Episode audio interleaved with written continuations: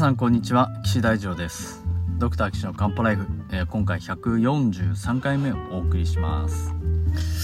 さて皆さんね、えー、だいぶ暑いのも落ち着いてきましたけれどもいかがお過ごしでしょうかね。だいぶ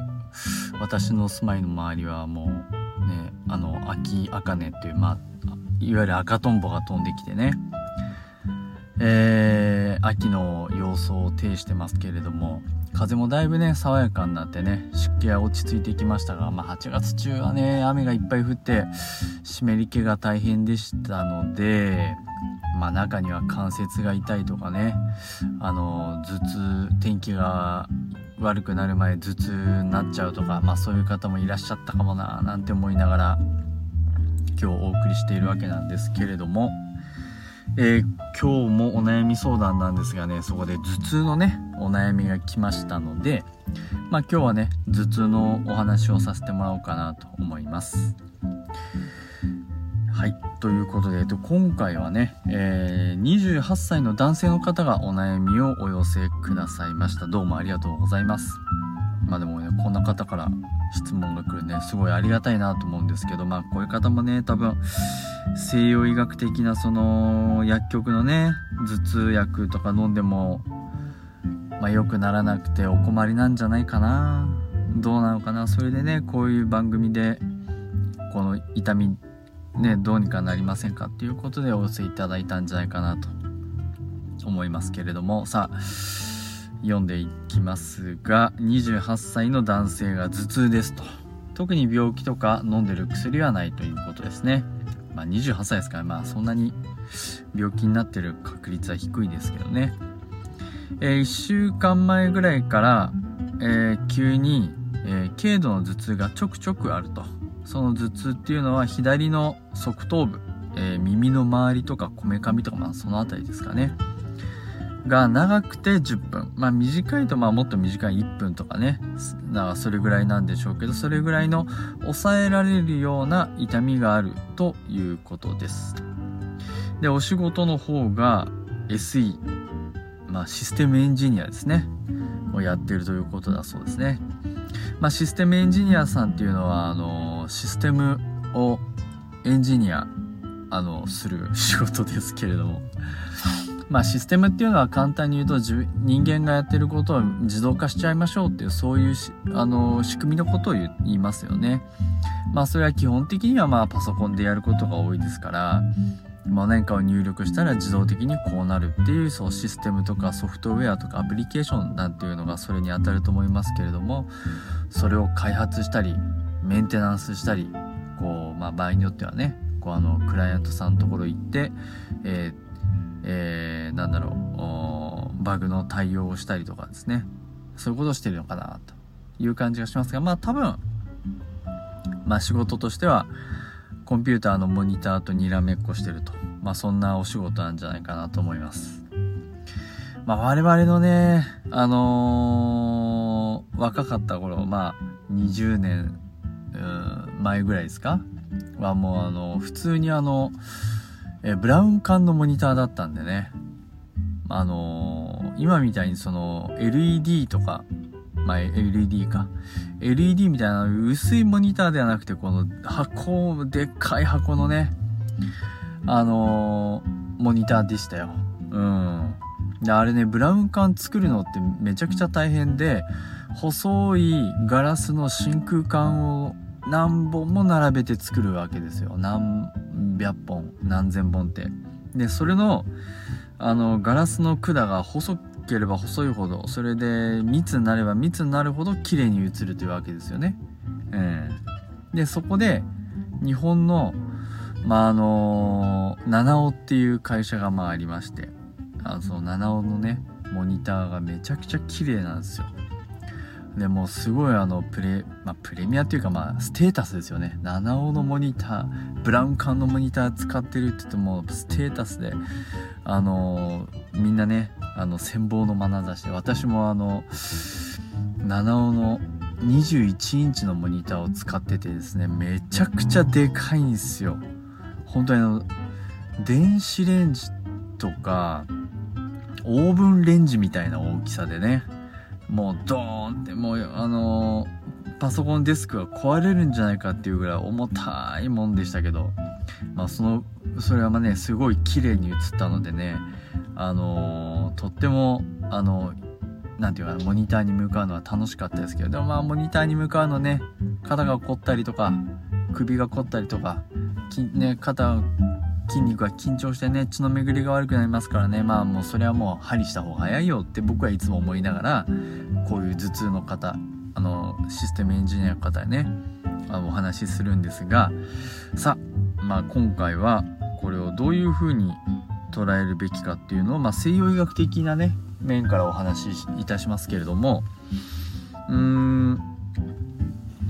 まあ、西洋医学ではこういった命に関わらない頭痛については、まあ、いくつか分類があります。これはあの世界中の頭痛の研究をしている先生方がまとめたガイドラインというのがまあります。うん。これは一般の方でも全然見れますし、まあ、ネットで探せば全然出てきますんで見ていただければ、まあ、ちょっと内容はね、当然お医者さん向けの専門的なものになりますけど、あの、目次見てもらうだけでもいいんですけど、めちゃくちゃ分類がいっぱいありますよ。もう前兆があるとかないとか、あの、基礎疾患があるとかないとか、あの、頭痛の場所がどこだとかね。どんなタイプの頭痛だとか、めちゃくちゃ分類あるんですけどね。うーん、まあ、大まかに分けて、えっと、片頭痛、緊張性頭痛、群発頭痛っていうのにまあ大まかに分けて分かります。まあ片頭痛っていうのは時々ギューって起こるあの片方だけにね偏った頭痛。あの片頭痛の辺をあの片方って書くんですよね。正しくはっていうかそのガイドラインでは。片方の肩ああの我々私の住んでる近所では片平さんっていう名字の人がねあのよく見られますけど片方肩で、それで片頭痛って言うんです。あの、時々あの、人弁に編集の編、ね、あの、私のこの漢方ライフでも前編後編って分けてますけど、その編の、糸編じゃなくて、それを人弁に変えた偏っているっていう編、この編を書く場合もあります。みんなあるみたいですけど、まあそのガイドライン、まあ、学会が正式に発表しているものとしては、その片方の肩って書きますんで、まあ、そ、それが正しいのかなと、うん、思います。はい。で、その片頭痛と、えー、群発頭痛あ、緊張性頭痛と群発頭痛ですね。まあ、今回の場合は多分片頭痛でいいと思うんで、片頭痛の話しますけど、まあ、群発頭痛っていうのは、まあ、毎日ちょこちょこ起こる、まあ、ちょっとした耐えられないような耐えられる、まあ、ちょっとした痛みがちょこちょこあるよっていうのはそうですね。まあ、あの、肩こりとかに、こう、引き続いてたりしますし。で、群発頭痛っていうのは、まあ、年に1回とか、数年に1回起こる、まあ、ひどい、こう、ズキズキした痛みなんですけど、まあ、1回起こると1ヶ月とか2ヶ月ぐらい続きます。毎日出ますよ。まあ、そういう頭痛のことを、まあ、言います。で、片頭痛っていうのはやっぱり、あの、側頭部、耳の周りがこう痛くなって、ズッキンズッキンしますよっていう頭痛なんですね。うん。まあ、それで、まあ、そういう風に大まかに分けられるんですよ。で、その、頭痛のね、ガイドライン見てもですね、痛みの原因については分かってないと。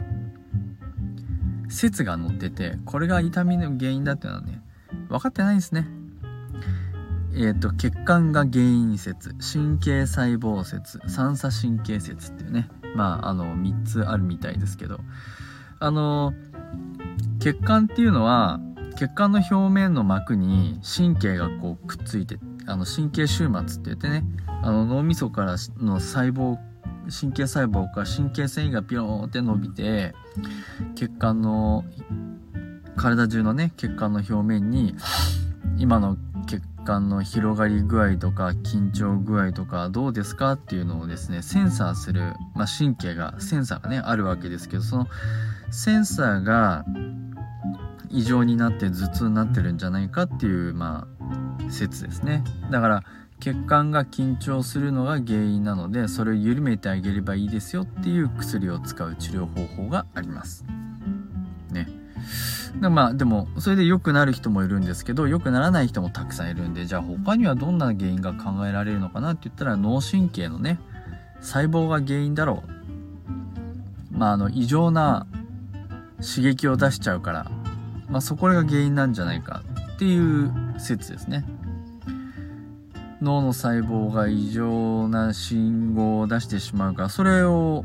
抑えてあげればいいよねっていう治療方法がまああるんですね。これ同じことがね転換なんですよね。転換の場合は痛みっていうよりも体の運動の方にこう現れてきてこう全身の強直性痙攣とか体がねじったりこう瞬きがパパパパしたりとかあのそういう体の方に動きとして出てくるのが転換で頭の方に頭痛として出るのも同じ近所なんじゃないかっていうことですね。転換の薬を使って治療するやり方もあるんですね。うん。で中にはこれを聞く人もいます。でも聞かない人もいるので。じゃあ他に何がありますかっていうことを考えるとその三叉神経っていうねあの神経があって三叉神経痛なんていうことで皆さんねご存知かもしれませんけど顔とか後頭部頭まあ頭のこの皮膚の神知覚神経ですね。痛いとか冷たいとか引っ張られてるとかチューされたとかっていう感覚をこう感知する神経が三叉神経なんですけどその三叉神経がおかしいんじゃないかっていうことで治療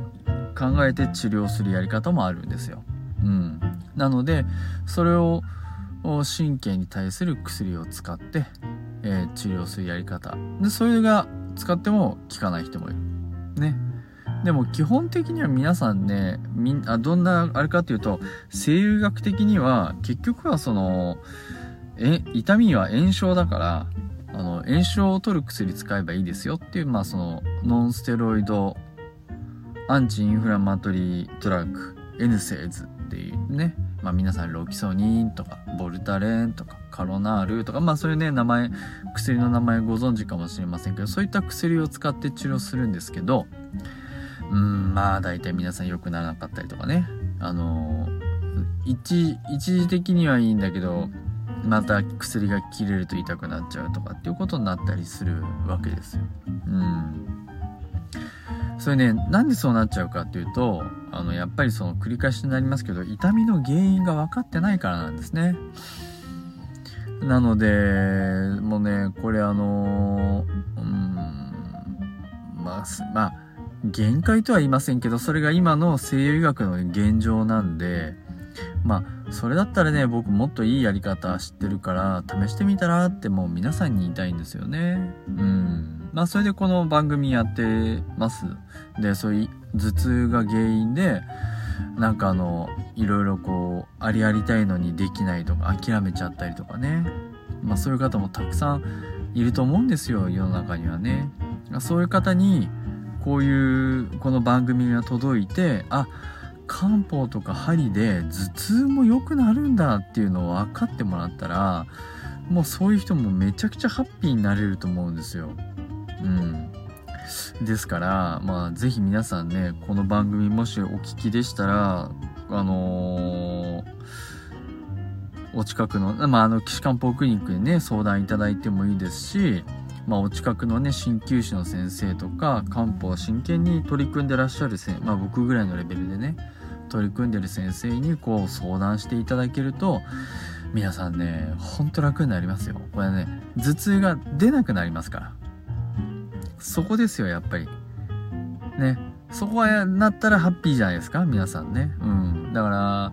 そこをね、僕ら中医学のドクターを目指して、あの、鍼灸師を目指してますので、ぜひですね、お近くの先生方探して相談するのがいいんじゃないかなと思います。はい。ということでですね、岸漢方クリニックではそういう西医学では良くならないとか治療してるのに辛いとかそういう方はですね、こういうふうにお医者さん、漢方の先生とか新規の先生は考えてやってるんですよっていうことをですね、あの、お伝えしている番組なので、あの、お困りのない、あの、悩みとか辛いこととかがあれば、どうぞね、あの、お便りお寄せください。お便りは、あの、岸漢方クリニックのホームページの URL からの、あ、じゃね、うん、ホームページのお問い合わせ欄からいただければ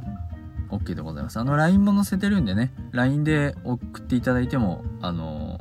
大丈夫です。ホームページの URL は高崎漢方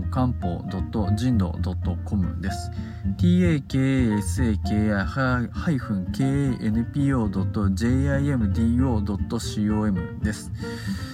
皆さんお悩みない方がいいんですけど、もしお悩みがあってお困りでしたらね、おお便りお寄せください。お待ちしております。ということで、